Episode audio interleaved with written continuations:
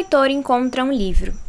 A capa é dura, cinza escura, ele é pesado e um pouco grosso. A capa tem chaves douradas desenhadas. O título destacado em fonte branca e simples: O Mar Sem Estrelas. Movido pela curiosidade, o leitor abre-o, sentindo algo estranho nas pontas dos dedos, uma estranha sensação de conforto. Aquele livro deveria estar em suas mãos, e isso nunca pareceu tão certo. Ele se depara com um desenho de três itens, em cinza mais claro, assim que vira a capa: uma abelha, uma chave e uma espada. Aqui é onde os caminhos se dividem. Alguns leitores darão de ombros e começarão a ler imediatamente. Outros vão se interessar e algum dia lerão o livro. Outros nunca irão abri-lo e jamais saberão o que se esconde em suas páginas. Mas aqueles que decidirem ler avistarão o nome Doces Dores na primeira folha e ficarão confusos a ler sobre um pirata e uma garota, e o filho de uma vidente e uma casa de bonecas. Ainda mais confusos quando lerem sobre Zechara Israel Rawlins, o filho da vidente citado, e sua aventura em busca de um mar sem estrelas. A confusão será breve, porém. O leitor sentirá o formigamento das histórias sob a pele, os sussurros dos segredos escondidos pelos anos. Se perguntará como nunca leu aquele livro e onde ele estava todo esse tempo, porque não parece existir nada como esse livro nunca antes. O leitor está mesmo certo. O lerá no seu tempo. Vai rir em algumas partes, ficará absorto em outras, não entenderá alguns parágrafos e precisará voltar e reler. Imaginará cenários na mente, mares e portos, portas e prisões secretas, cabanas aconchegantes onde o sol encontrou a lua, garotas de cabelo cor-de-rosa e homens descalços. E, ao ler o último parágrafo, com os dedos pingando histórias, os olhos fitando as letras no papel amarelado, vai se perguntar se algum dia abrirá uma porta e descobrirá um universo como aquele. Vai achar que chegou ao final do livro, ao ponto final. Ainda não. Não é aqui que a história do leitor termina. É aqui onde ela muda.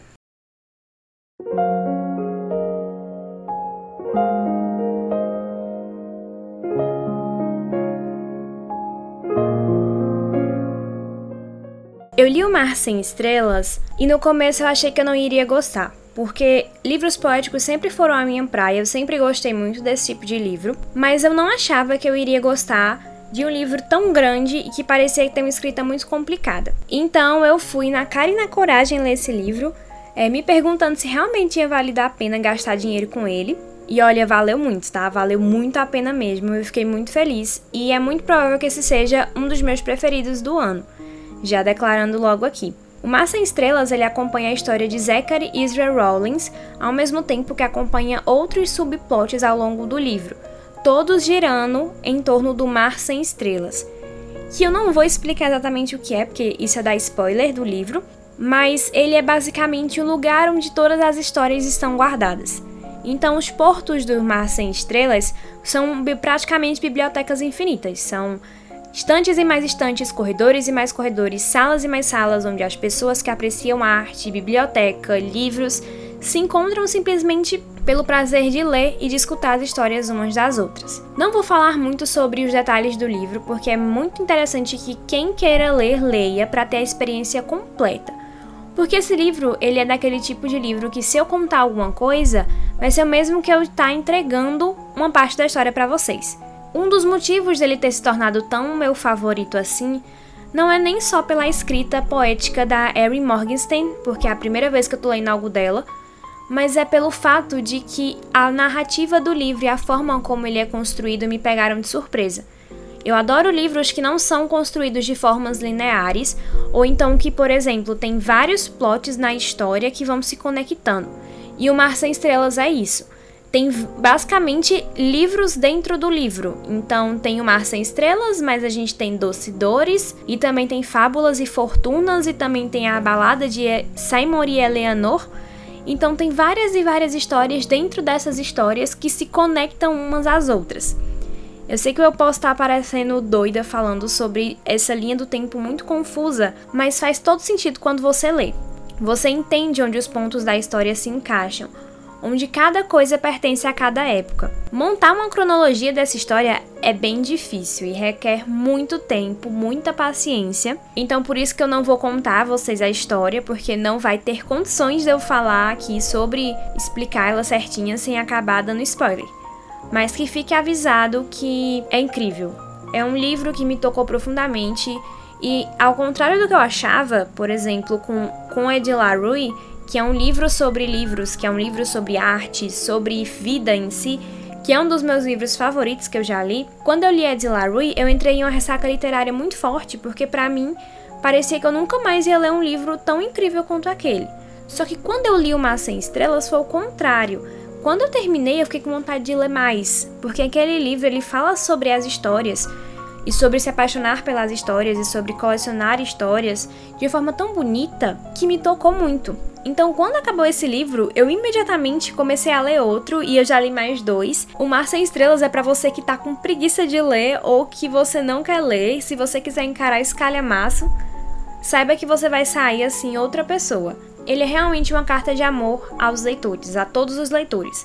Quem gosta de leitura, quem gosta de arte, quem gosta de escrever, vai amar esse livro.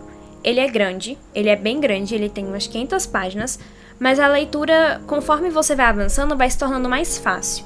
No começo ela é bem mais difícil porque você tem que se acostumar com o jeito que a história é contada, mas assim que você vai se acostumando, vai ficando muito, muito, muito mais fácil. Então, fica tranquilo que é só pegar o jeito que você lê. Essa introdução do podcast fui eu quem escrevi e eu me inspirei totalmente no Mar Sem Estrelas. Eu quis muito escrever algo parecido porque foi um livro que me fez ficar horas e horas e horas querendo falar sobre livros, querendo conversar sobre ele, querendo conversar o quanto eu amo livros.